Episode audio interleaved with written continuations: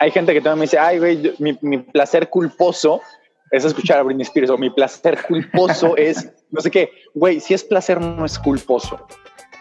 Hola a todos, en este segundo episodio de Canciones para Vivir platiqué con Alejandro Pedraza. Alejandro es psicólogo evolutivo y psicólogo en deporte de alto rendimiento, es instructor de yoga, instructor de apnea y uno de mis mejores amigos.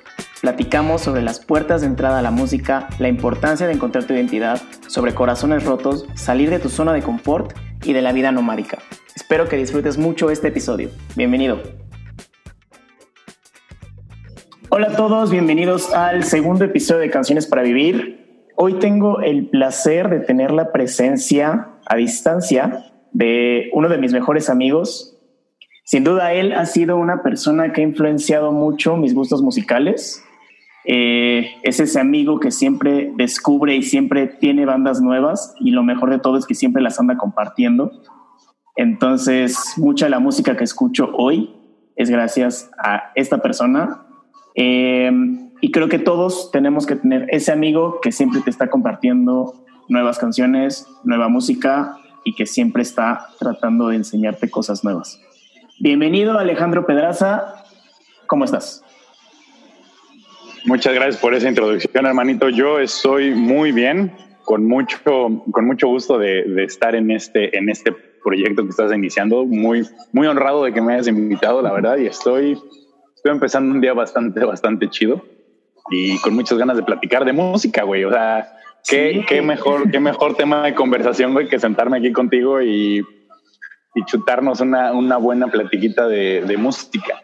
Va a estar bueno. Para los que no sepan, Alejandro está viviendo ahorita en Bali, en alguna parte del sur de Bali, que no me acuerdo cuál es el nombre, porque siempre me lo dice y nunca me acuerdo. Y él está a 13 horas de diferencia, este, de donde estamos, de donde estoy yo, que es aquí en Querétaro, en México. Entonces yo estoy grabando esto ahorita en la noche y él está ya, ya pasó mediodía del día siguiente. Está a mediodía del, del, de todo de nosotros. ¿Cómo, cómo, cómo es vivir en el futuro, güey? Pues mira, güey, lo, lo, poco que les puedo decir del futuro a quienes me estén escuchando ahorita es que es prometedor, güey. Hay que mantener la esperanza y hay que mantener la alegría, güey. La, las cosas las cosas mejoran. Súper bien. Bueno, entonces pasamos directo. Quiero preguntarte, ¿quién es Alejandro Pedraza hoy? Digo, yo te conozco de toda la vida y sé que siempre, los dos siempre hemos estado buscando como este propósito, pero quiero saber quién es Alejandro Pedraza hoy. y es bien interesante que me lo preguntes, güey, porque nos conocemos de toda la vida, pero para, quien para quienes no sepan, valdría la pena decir que llevamos dos años ya sin, sin vivir en el mismo lugar, sin vernos físicamente. Entonces, este, creo que creo que los dos hemos estado sufriendo cambios y siempre es bien interesante como retomar retomar este este discurso de bueno quiénes somos ahorita. Ahorita eh, estoy estoy en esta visión de vida que estoy queriendo vivir una vida nomádica. Estoy, estoy obviamente con todo el proceso de contingencia en el que el mundo entero está viviendo. Ese sueño está un poco en pausa, pero aún dentro de esta pequeña isla busco esta, busco conectar con con mi verdad, busco conectar con aquellas cosas que realmente me apasionan y que me hacen agarrar y suspirar y me hacen decir, wow, eso es exactamente lo que estoy buscando, eso es lo que, eso es exactamente el tipo de cosas con las que yo me puedo sentir identificado, me puedo sentir pleno y o que puedo utilizar para trabajar con otra persona, para ayudar a otra persona, para poder tocar la vida de manera positiva, para poder tocar el corazón de otras personas. Entonces, ahorita eh, me gustaría decir que soy, soy, soy una persona con bastante libertad, con bastante soltura, con la oportunidad de vivir donde yo quiera vivir, de tener tan poquitas cosas que puedo de un día para otro decidir dormir o instalarme en otro lugar sin, sin temor a dejar cosas detrás. Claro. Y teniendo tan poquitas cosas, me siento infinitamente rico de tener esta libertad de poder si un amigo me llama y me dice, güey, este, vamos a hacer esta celebración, vamos a hacer esta, este evento de música, necesitamos que nos ayudes con algo, eh, o, simplemente ven y, y un poquito lo que estamos haciendo, saber que puedo dejar las cosas, moverme para ese lugar. Y, y es una sensación bien padre saber que con eso poquito que tengo, me siento sumamente rico.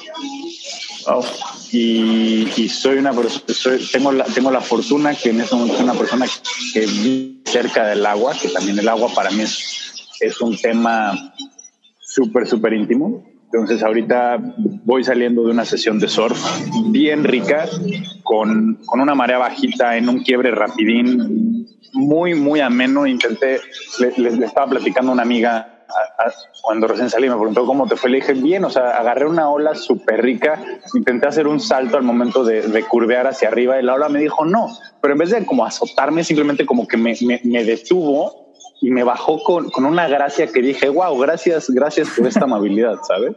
Gracias por no ahogarme. Poder, poder experimentar gracias por no ahogarme poder experimentar estas facetas del agua en mi día a día, o sea, poder experimentar los, el, mar turbio, el mar en su, en su despliegue de, poder que, que, hace que neta me haga cuestionarme mucho lo que estoy haciendo aquí, pero también esta otra parte de, del mar con más, con más amabilidad. Me, me, llama, me llama mucho la atención esta parte que dijiste de la, de la vida nomádica, pero aparte también esta parte de detenerte a ver las, las pequeñas cosas. Me gustaría mucho también este, saber o conocer más lo del agua. Ahorita, ahorita si quieres vamos hacia ello. Pero quisiera saber cómo, cómo, cómo relacionas tú esta vida nomádica, pero al mismo tiempo parar sobre las, para ver las mismas, las, las cosas buenas que tiene la vida para ofrecerte. Porque nomádica es moverte constantemente, pero aparte también buscas parar, ¿no? En la vida, en la vida nomádica es básicamente como no, no tener, o, la forma en como yo lo interpreto, es no tener una atadura que te obligue a volver.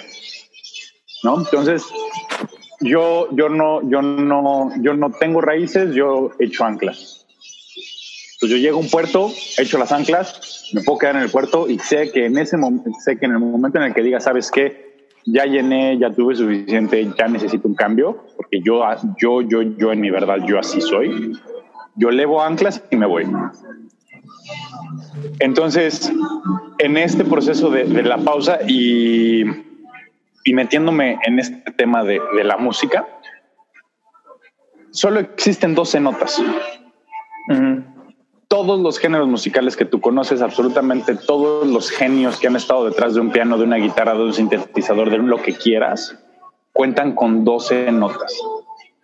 Es el espacio que ponemos entre cada nota lo que hace que una sinfonía, lo que hace que un blues, lo que hace que un jazz, lo que hace que lo que sea que estés diciendo impacte como, como debe de impactar. Es el silencio. En este, regresando a este tema, son las pausas, es la pausa que le das a cada nota tocas una nota y la frenas o tocas una nota y dejas que esa resuene. ¿Qué estás haciendo? Y, va en ese sentido con la música. Mi filosofía va mucho desde la música.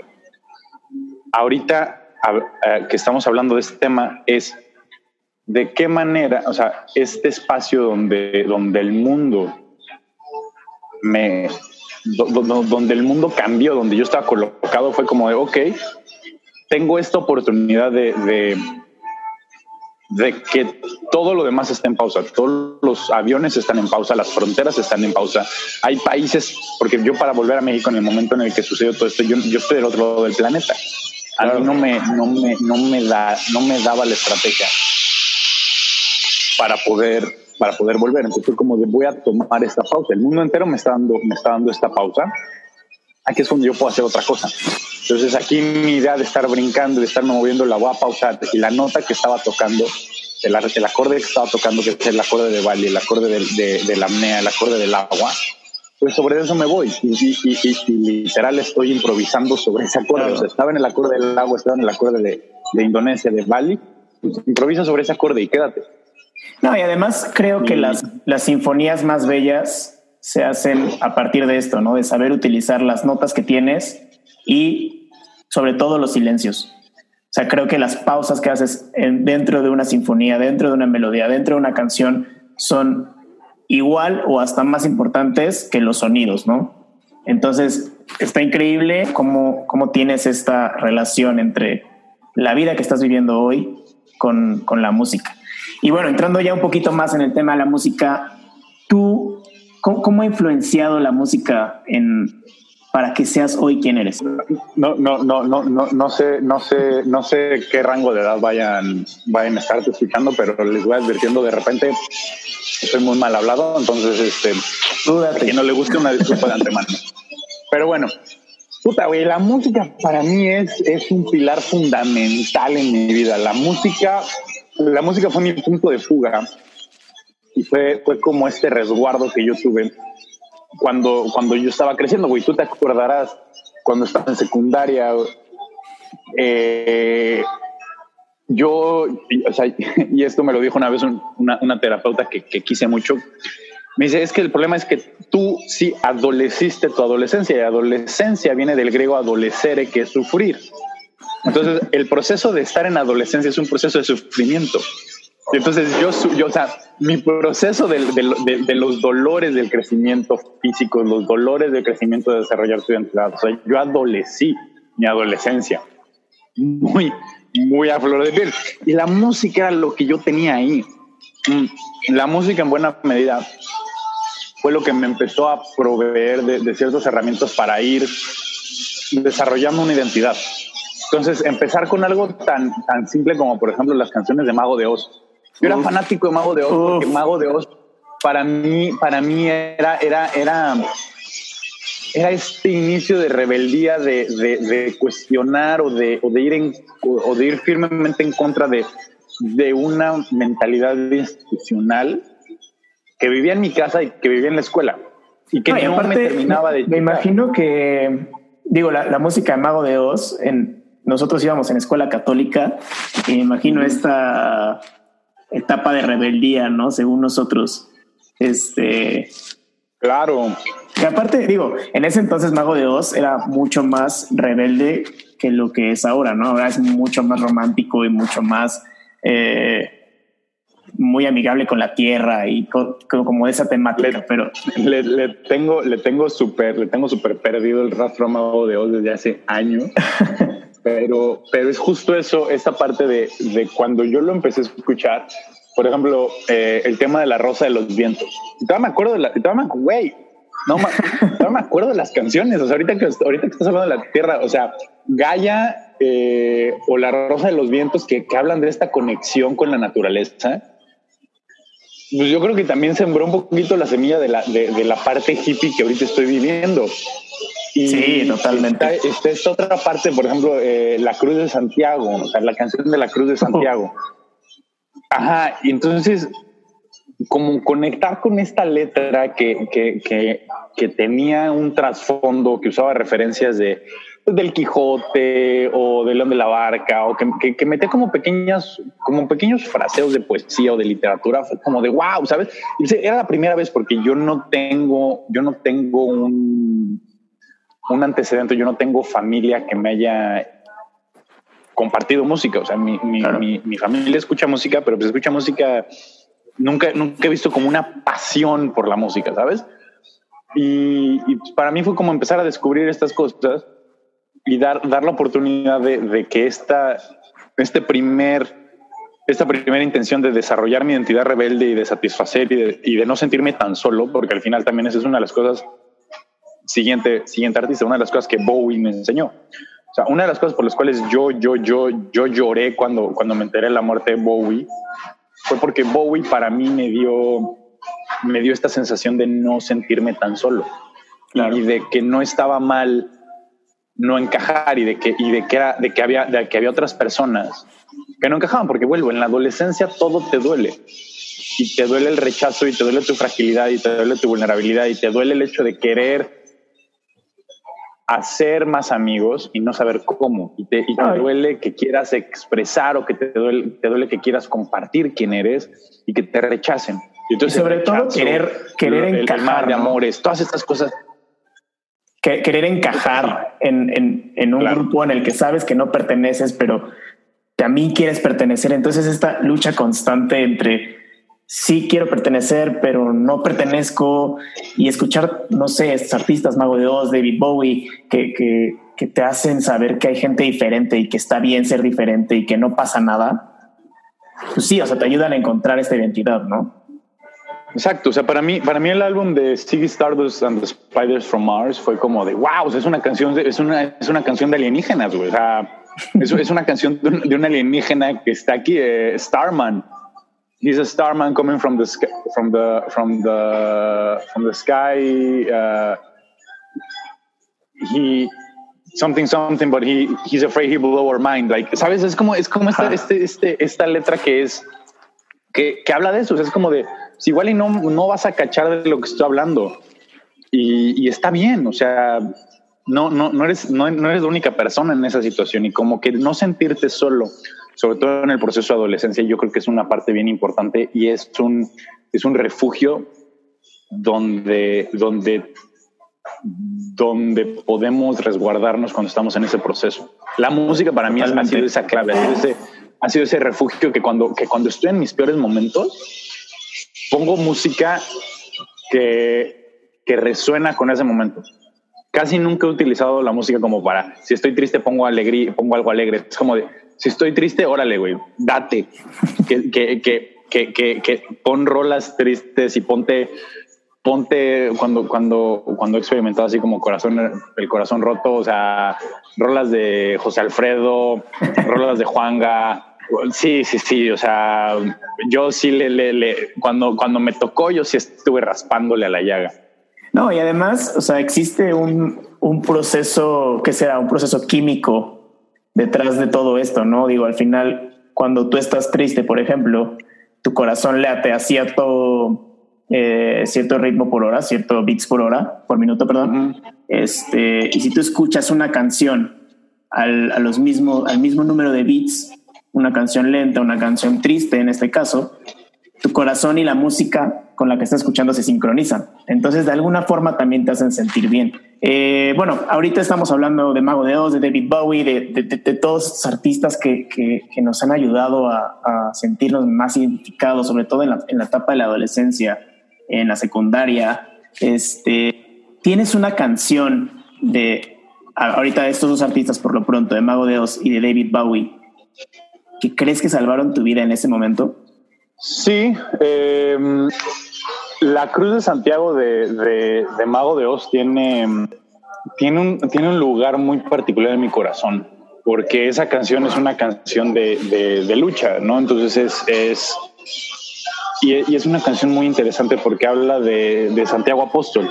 Entonces la Cruz de Santiago es, es una referencia católica para un grupo que está como como batallando, pero para mí fue como este, esta canción donde es como, no quiero pelearme por pelearme, quiero pelearme con lo que no estoy de acuerdo, pero reconozco que hay cosas que, que, que podemos rescatar, ¿no? Claro. Y, y era, esta, era este proceso de, de, lucha. Entonces esa canción para mí era como este himno de lucha, de, de, de, enfrentarte a una realidad y hay una parte de la canción que, que, decía, no creas en todo lo que veas, solo haz caso a tu intuición. Entonces para mí esa frase fue como de wow, ¿sabes? O sea, no, no, no se trata, no se trata nada más de, de, seguir, eh, de seguir el, el, el, camino trazado. Se trata de, también escúchate a ti mismo. Y cuando, cuando empecé a profundizar en esa idea o, cuando esa, esa idea más bien se sembró en mi cabezota, impactó mucho y todavía la, todavía la tengo como muy, muy presente. Entonces, definitivamente esa canción me, me, me, marcó mucho. La Rosa de los Vientos también por esta conexión con, o sea, porque la letra habla como de esta conexión con, con, con con, el planeta, exacto.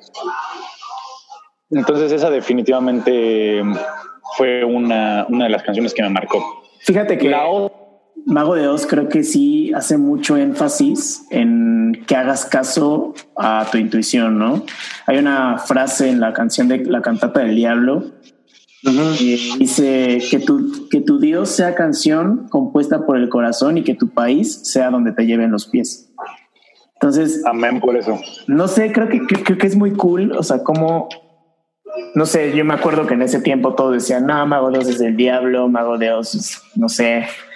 Y, no, no, escuchaban las canciones o qué, o sea, es muy filosófico, como dices, hace mucho, mucho, mucha alusión a la poesía, a la literatura, a, a, todos estos pensamientos de, que sigas tu intuición. Y creo que, creo que Mago de Oz a mí me llegó en una etapa donde, donde me tenía que haber llegado, porque, porque fue una puerta de entrada. O sea, fue como me abrió la puerta a darme cuenta de este juego que podía, que podía existir con, el uso del, con el uso del lenguaje y con el uso de, de, esta, de estas imágenes que...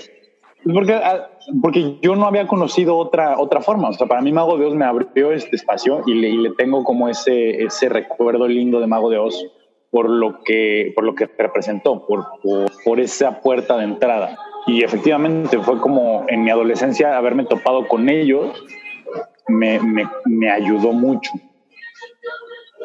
Y la otra parte es la de, de David Bowie, de, la de Ziggy Stardust. O sea, Ziggy Stardust eh, tiene también una frase que dice, Making love with his ego, Ziggy stuck up into his mind, like a leper messiah when the kids had killed the man I had to break up the band. Entonces es como esta parte de, de, de habla como con estos, este juego, ¿no? De que es como de, de separar, o sea, fue como esta primera idea de separar el ego, de separar tu ego de tu identidad.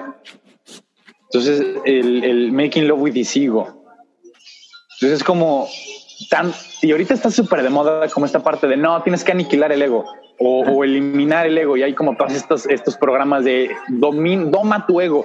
Güey, querer domar el ego es ego.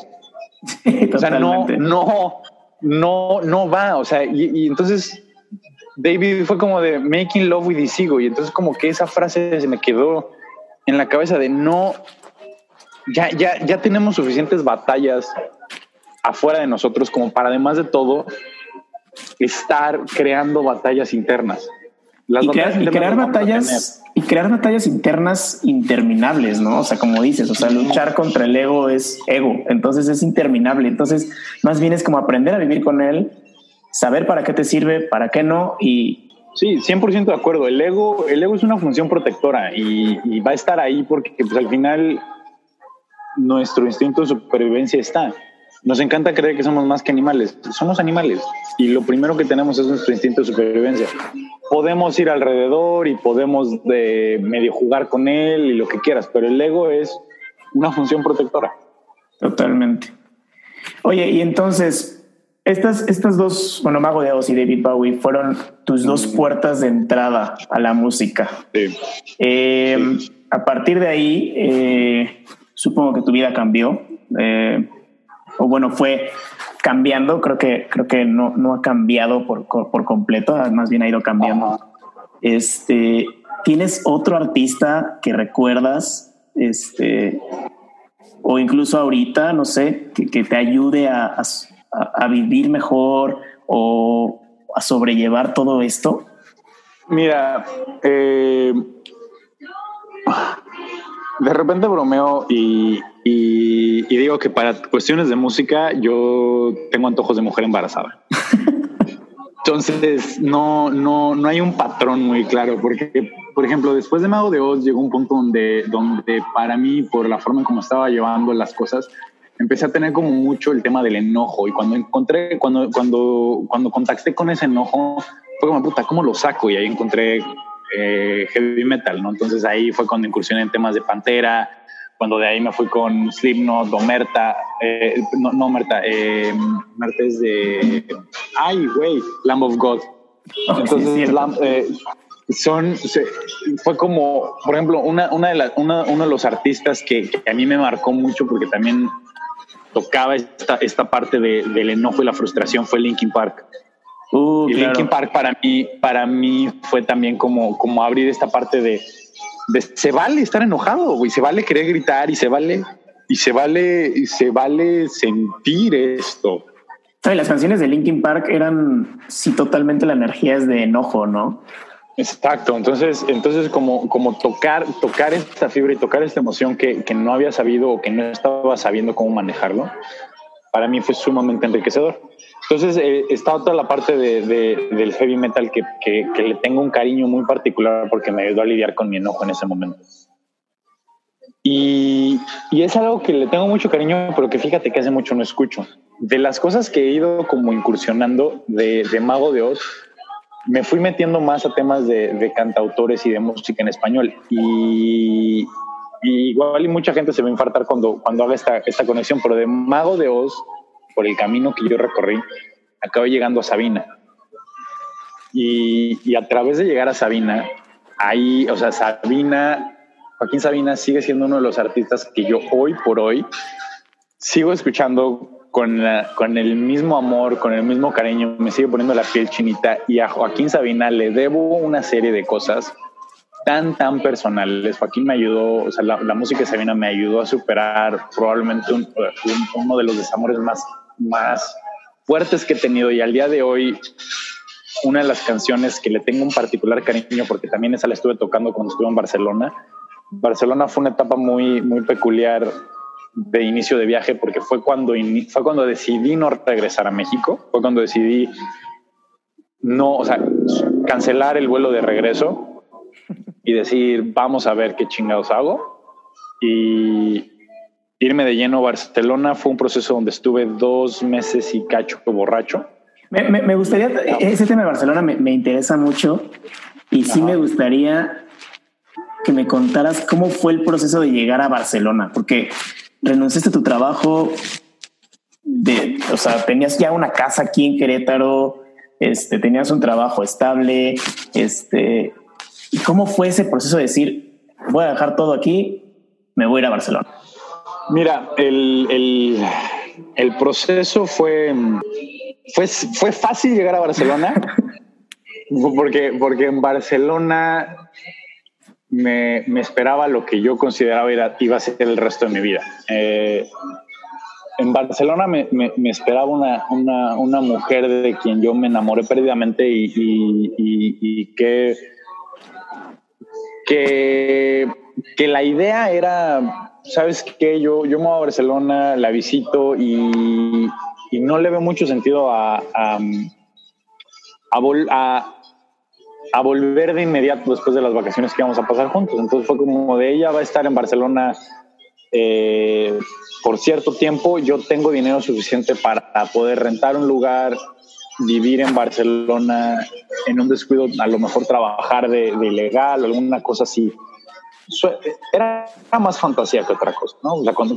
cuando te lo cuento, había, había muchas partes del plan que como que no estaban tan claras, pero yo sabía que tenía dinero y que tenía suficiente dinero para sobrevivir tres meses, que es lo que mi pasaporte mexicano me deja estar en, en España sin pedos. Claro. Entonces, este, para no hacer el cuento muy largo, llego a Barcelona, tengo las vacaciones, estoy con este chaval, es como wow, o sea, yo estoy en, yo estoy en, la, en, el séptimo cielo, es como de estoy volado. Y, y por temas de, de, choque con la realidad, esa relación ya no puede seguir. Ella va a seguir trabajando fuera de México, no sabe cuándo va a volver a México. Yo no tengo una, una forma real, o sea, con este choque de yo no tengo un trabajo, yo no tengo algo que me permita quedarme en Barcelona. Entonces fue como de, no le, ella no le vio y a mí no me tocó más que aceptarlo, a ella no le dio mucho sentido mantener la relación y ella estaba como muy metida en este sueño que ella tenía. Entonces fue como esta parte de decir, bueno, ella tiene un sueño, ella tiene una visión y yo no, yo no tengo un rol en esa visión. Entonces fue como de órale, va. Que ella siga con lo suyo.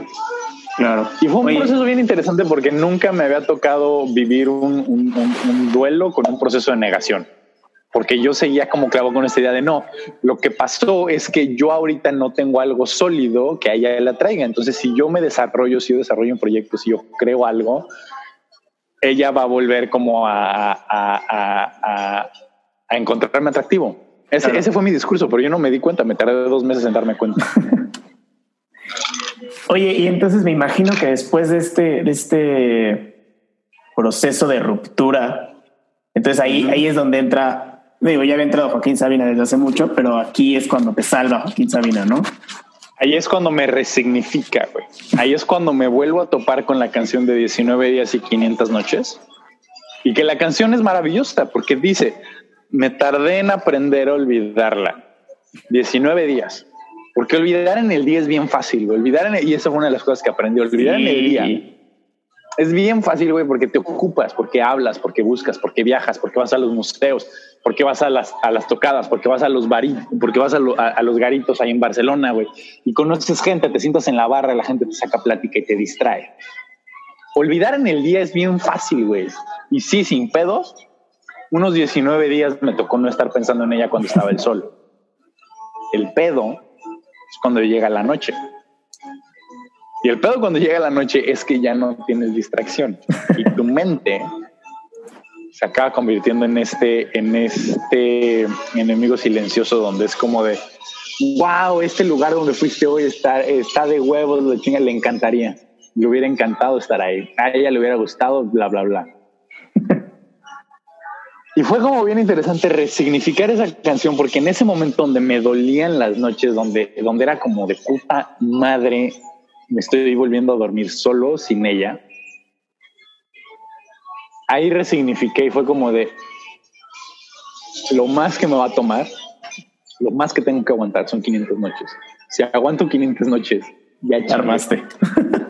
Entonces ya aguanté los días, o sea, y, yo todavía no, todavía no había cubierto los 19 días, pero había empezado a entender cómo funcionaban los días. Y a partir de esa canción fue como de, güey, vas a cruzar los 19 días y me empecé a enamorar de esa canción y la empecé a tocar porque pues, en, Barcelona fue como de ya, o sea, ya no tengo que, ya no tengo que gastar en un, en un, en un depa o ya no tengo que gastar en un, en un espacio donde, donde ella pueda sentirse recibida en, cuando, cuando nos topemos. Fue como de, ya no tengo nada sea, ya, no, tengo que perder. nada. Ya no tengo nada que perder. Entonces, ¿qué hice? Me metí en un programa de voluntariado a un hostal donde estuve limpiando. O sea, yo, yo, yo era de los del aseo en el hostal y no pagaba por mi estadía. Entonces, mi renta me la ahorré. Y entonces, ¿qué hacía con ese dinero? Viajaba o bebía. Y llegó un punto donde, donde pedí prestar una guitarra y, me dije, lo que consiga tocando la guitarra va a ser para mi alcohol, porque quiero administrar. Entonces fue como este duelo de, fue como este proceso mental de, de, de, sí quiero estar borracho, porque estar borracho hace que me duela menos, el alcohol te entume. Sí, sí, Entonces fue este proceso de decir, ok, quiero, quiero estar tantito entumido, quiero estar tantito entumido, pero no quiero acabarme todo el dinero en alcohol. Y por suerte en Barcelona la cerveza y el vino es baratísimo y yo con cerveza y vino me pongo unas pedas fenomenales. Claro. Unas crudas fenomenales pues, también. Sí, puta. Pero pues, es, es, el proceso.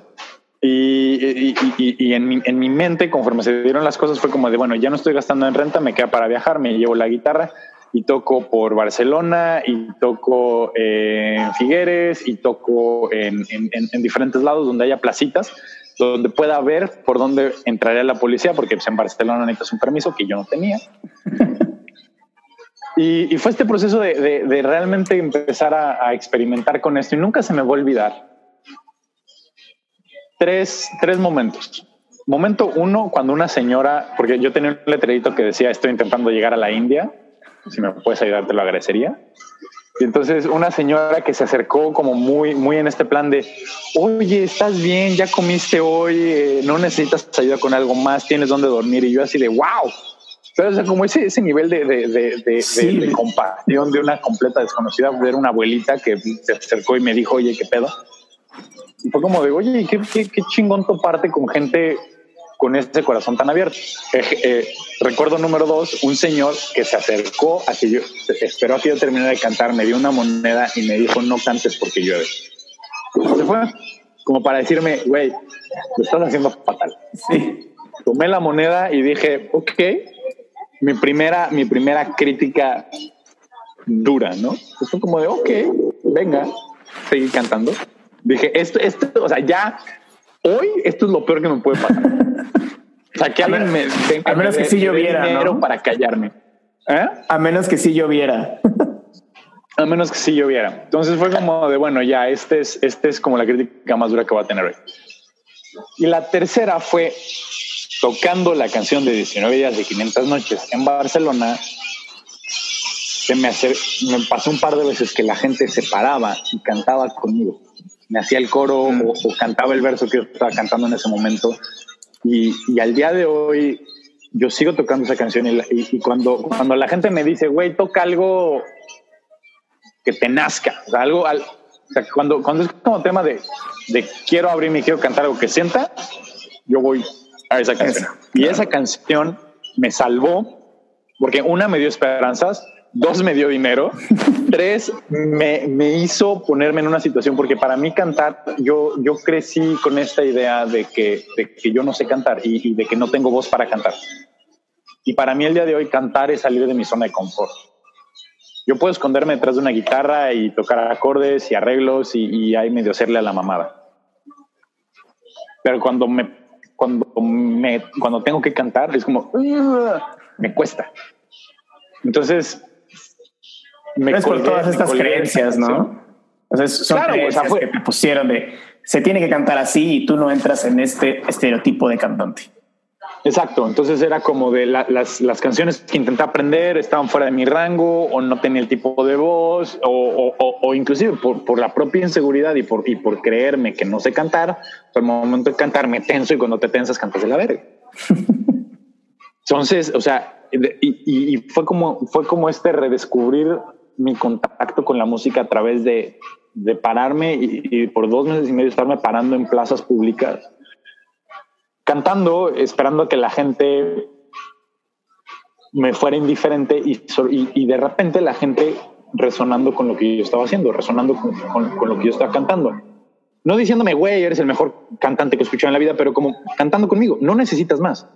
En el momento en el que tú te paras frente a completos desconocidos y te pones a cantar lo suficiente como para que alguien mueva un piecito o, o, o coree contigo o, o, o, o, se tome la molestia, porque no o sea, yo, yo soy de la idea de, de, y estoy practicando esto en mi vida, de hacer sin esperar.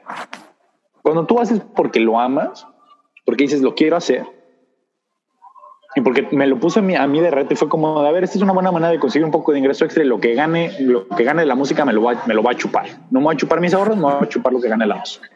Y había veces que en una hora yo sacaba 20 euros y 20 euros son un chingo de cervezas y dos botellas sí, de Sí, totalmente. Entonces, entonces era como de, güey, a huevo, iba, iba y me compraba mi alcohol y me lo colocaba y ahí, y, ahí, y, y, mi plan funcionaba. Pero de, de repente, además de, la, además de la paga, era como un aplauso o una cantada juntos o, una de estas, de estas actitudes sí. donde la gente te da este feedback, que al final el feedback se agradece. Es como de, güey, no, no va tan mal, no se escucha tan mal. Vas, valdría la pena que cuestionaras tu idea de lo que es, de lo que es cantar mal. Claro. Oye, y dijiste que, que tenías un letrero que decía, necesito, necesito dinero porque quiero ir a India. Y hoy estás en, sí. bueno, no estás en India, estás en, en ¿qué es Indonesia? Estoy en Indonesia, pero también estuve en la India después de Barcelona. o sea, llegaste a la India, hoy estás en Indonesia.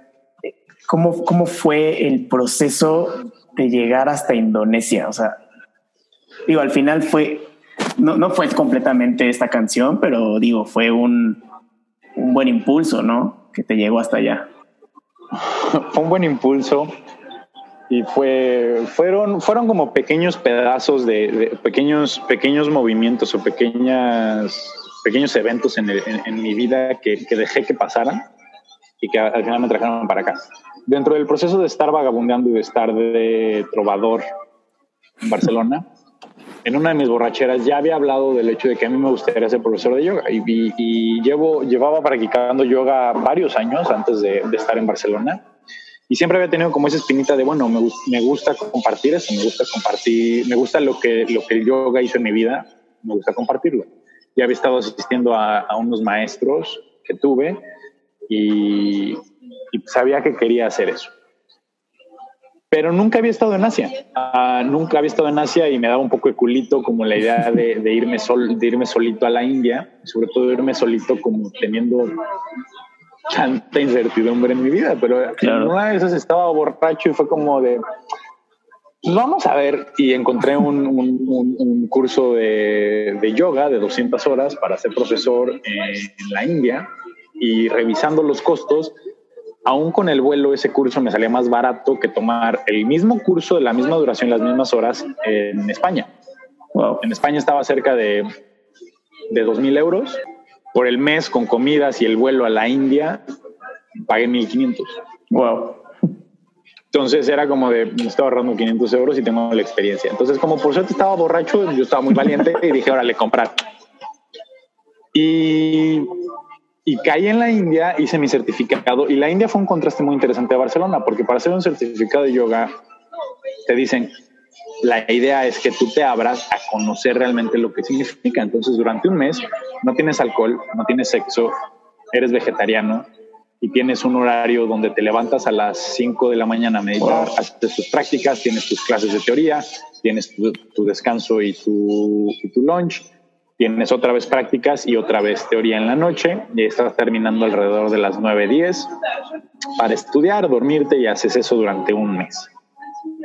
Órale. Y, y, me pasó algo muy interesante porque pues, obviamente con el tema del corazón roto y, el, y, y, mi actitud de latino dramático, yo, yo no quería saber nada de una mujer, no, que, no quería, o sea, no quería tener contacto más allá de, de la mera cortesía y del hola, ¿cómo estás? y de la, de la superficialidad, no había cosa en este planeta la que yo le tuviera como más recelo que a una mujer.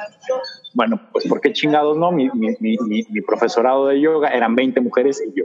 Entonces, a través de esto, a través de estar en la India, fue como este contacto con, con ya no estar entumido y como con reconectar y como realmente darte la oportunidad de sentir y de darte la oportunidad de, de aceptar y de abrazar tu tristeza, abrazar el corazón roto, abrazar el hecho de que no, por el hecho de que seas hombre, no por el hecho de que sea latino, no por el hecho de que sea el único güey en, rodeado de mujeres y de mujeres bastante atractivas. si no quiero estar con ellas, no tengo por qué estar con ellas. No soy menos hombre, no soy, no soy menos nada por no querer tener sexo, wow. por no querer tener intimidad. Entonces fue como una lección bien dura. Y en este proceso también fue como, conocer las canciones de la India, conocer canciones de meditación, conocer música medicinal. Y entonces fue como esta es, es, es este otro lado que va más allá de va más allá de, si cantas bien o cantas mal. Va en el sentido de qué necesitas, qué necesita tu cuerpo oír, qué necesita tu cuerpo en cuanto a temas de con qué necesitas vibrar, con qué necesitas resonar y es aprender ese contacto. Y como tú dijiste, estas creencias. Creemos, yo creía o yo tengo esta vieja creencia de, que no sé cantar. Pero me pones en un círculo de kirtan y, no, o sea, y llega un punto donde ya no sé cómo quedarme callado, donde, donde quiero, donde, donde quiero cantar, donde, donde, donde, donde no, donde no me estoy juzgando, donde simplemente estoy soltando. Entonces fue como esta, esta oportunidad de también reconectar con esta, con este otro esquema de canción. Me encanta porque no, no, es, no es algo, o sea, creo que sí estamos metidos en un, sobre todo en la, en, la, en la cultura occidental, estamos muy metidos en un tema de estereotipos muy cabrón. Y esto de no sabes cantar porque no llegas a las notas, porque no cantas igual que esta persona, porque bla, bla, bla, bla, bla te inhibe, te inhibe muchísimo. Y, y esta cultura, por otro lado, por esta cultura oriental que te dice, escucha tu cuerpo, si tu cuerpo necesita gritar, aunque sea desafinadamente, grita, canta, no pasa nada, ¿no? Exactamente. Entonces es, es como, fue como, fue como esta, esta experiencia bien padre donde, donde aprendes a darte permiso de, y, y cuando aprendes a darte permiso de ciertas cosas, aprendes a no solo a resignificar, sino a reexperimentar. Entonces, ¿qué pasa? La, tú, tú, tú, agarras, te abres a, a, a, cantar y te abres a recitar mantras y te abres a, dejar que tu voz haga lo que tenga que hacer. Y te das cuenta dónde, dónde no está funcionando y, y, o no lo tocas o te acercas con alguien y lo trabajas. Pero ya es tu decisión. Claro. Ya te estás abriendo a escucharte y estás abriendo a, a realmente conocerte en otros niveles. Y cuando te conoces, cuando realmente experimentas la voz y, te das cuenta de dónde está tu rango y, te haces oportunidad, pues a lo mejor una canción poperona no la puedes cantar completa, pero puedes cantar el coro. Y al momento en el que cantes ese coro, vas a verte diferente, vas, vas a sentirte diferente. ¿Por qué? Porque ya no estás, no estás cantando desde el miedo de, ay, güey, voy a desafinar. Es como de, este coro lo puedo cantar y lo voy a cantar de, puta madre. O sea, me va a salir de huevo. Claro. Porque lo siento, porque ese coro, cada palabra, yo siento esa palabra. Entonces, en ese, en ese proceso de, de, reconectar contigo, de, de, experimentarte, o sea, ya, ya, ya, no es juzgarte, ya es experimentarte. O sea, realmente es como, como, como sentir lo que te está pasando. Y es algo que, que, que como mencionas, estamos acostumbrados a ver la música como el showbiz y como la industria de la música nos la presenta. Pero había música antes del lenguaje. Nuestra especie, antes de aprender a hablar y antes de desarrollar un idioma, desarrolló ritmo, desarrolló melodías, desarrolló instrumentos, porque había algo más que la palabra, estaba la música. La música antecede al lenguaje. Y entonces cuando puedes reconectar con ese, con esa con ese elemento tan natural de ser humano, es otro boleto.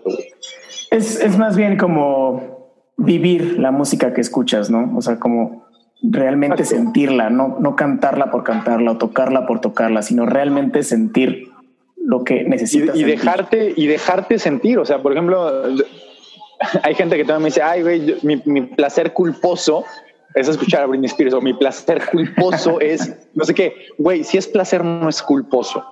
Totalmente. si algo te da placer y no estás dañando a alguien más, si algo te da placer para ti, si algo tan simple como una canción de quien sea, güey, te da placer, ¿por qué tiene que ser culposo?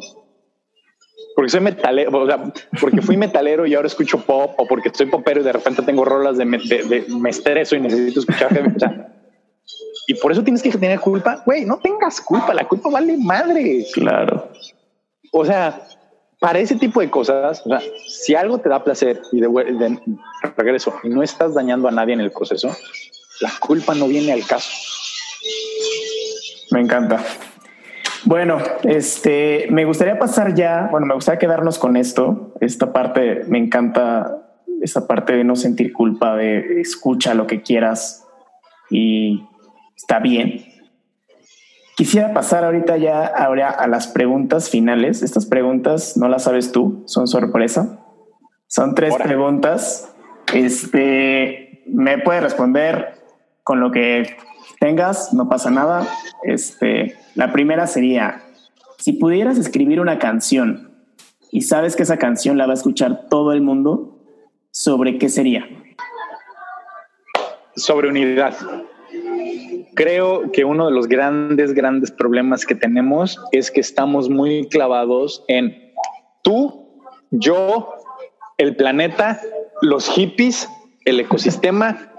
Nos mama separar, nos mama agarrar bandos, nos mama decir, es que eres un idiota porque no usas máscara, es que eres un idiota porque usas máscara. Hoy en día estamos tan clavados con separarnos, con mi identidad, con mi grupo, lo que yo... ¿Dónde está la unidad? Creemos que el ser humano está separado del ecosistema. El ser humano es parte del ecosistema. Somos de las pocas especies que lo puede alterar de tal magnitud, pero somos parte del ecosistema. Sin el ecosistema nos morimos. Si no hacemos, si no entendemos que estamos en una nave espacial que en algún momento se nos ocurrió llamarle planeta, y le pusimos tierra de una manera bien creativa cuando el 70% del planeta es agua. Y aún así le llamamos tierra. Cuando estamos clavados con esta idea de, separarnos y de no entendernos y de, y de querer defender una idea en vez de defender al prójimo, en vez de respetar al hermano o a la hermana, de respetar al planeta, de respetar al océano. Ahorita con todo lo que está pasando en Galápagos, te juro, estoy como, pero X, ¿de qué escribiría una canción? Escribiría una canción sobre unidad una canción que todo el mundo puede escuchar, donde entendamos que estamos en esto juntos. Vale madres color, vale madres religión, vale madres antecedentes escolares, antecedentes de lo que quieras. Todos estamos en, en la misma nave, todos estamos en este mismo planeta, todos estamos dentro del mismo ecosistema, todos estamos unidos y no hay diferencia hacia afuera y no hay diferencia hacia adentro, no hay diferencia entre tu mente y tu cuerpo. No hay diferencia. Todo, o sea, yo me enfocaría en la unidad. Antes, antes de que, antes de que se me, de que me metan temas más hippies, yo me, yo escribí una canción sobre unidad. Me encanta. Si pudieras cantar eh, con un artista vivo o muerto, eh, ¿quién sería y qué canción? O sea, es mamón, eh, qué pregunta. Sabina, me habría súper tentado también a decir a Rodríguez a uno de esos dos, o, subirme a cantar una rola con, no mames, cantar una rola con Sabina y lloro. Mm, sí, güey, Sabina o Sabina o Rodríguez, porque Rodríguez tiene, Rodríguez tiene, tiene, tiene solo dos álbumes en su carrera, dos álbumes de estudio. Ajá. Pero, güey, la letra de ese brother es wow, cada, o sea, cuando la canto, me, pero no, me voy por Sabina, me voy por Sabina. Sabina, ¿qué canción? La que, la que se, puta, 19 días y 500 noches, güey. A huevo. chutarme, chutarme esa con él, güey, es como de. Para llorar todo lo que lloraste, pero. o güey. Tres minutos. Sí, o sea, no, me, me, desmayo. O sea, canto la canción así como haría el esfuerzo así monumental por tocar esa canción y en cuanto termine, así, bye. Me o sea, no, no lo veo saliendo de otra manera. Sí, yo, yo, yo creo que yo igual, ¿eh? Yo, también me desmayo y no vuelvo a despertar dentro de tres días. Sí, no. Por último, eh, ¿qué canción o artista deberíamos estar escuchando todos ahorita? Una recomendación.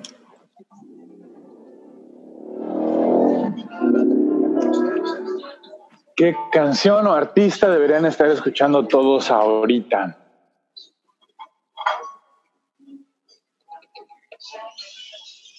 Ok. Yo soy un atascado, no puedo ir con uno nada más. Uno, Rodríguez. Si no han escuchado música de Rodríguez, escuchen esa música. La letra que tiene es súper vigente. esos álbumes creo que salieron en los 70s, 80s. La letra que tiene sigue siendo exactamente igual de vigente porque es una crítica social, sin ser. Es una crítica de humanos en la sociedad. Segundo, si no han escuchado, o sea, si andan como buscando rolas que los pongan de buenas, hay una banda mexicana que se llama Fanco. Fanco. Esos güeyes prenden cabrón. O sea, en el momento en el que digo, puta, no, no es que esté triste, pero como que necesito subir un poquito como esa, esa energía. Fanco. Y tercera y última, y esta va a ser bien hippie, déjame nada más no, equivocarme con, el nombre. Se, la artista se llama Alexa Sunshine y la canción se llama I Release Control. Yo renuncio al control. Y como la canción lo indica, es una canción que si la escuchas y, estás en este proceso de, querer dejar ir algo, de, te sientes atorado con tu emoción, no sabes cómo expresar enojo, tristeza, lo que quieras, ponte los audífonos, súbele y siente esa rola. Deja que esa rola te guíe y deja que esa rola te ayude a soltar lo que tengas que soltar. Wow, me encanta. Bueno, Alejandro, muchas gracias por esta plática tan padre. Me encantó.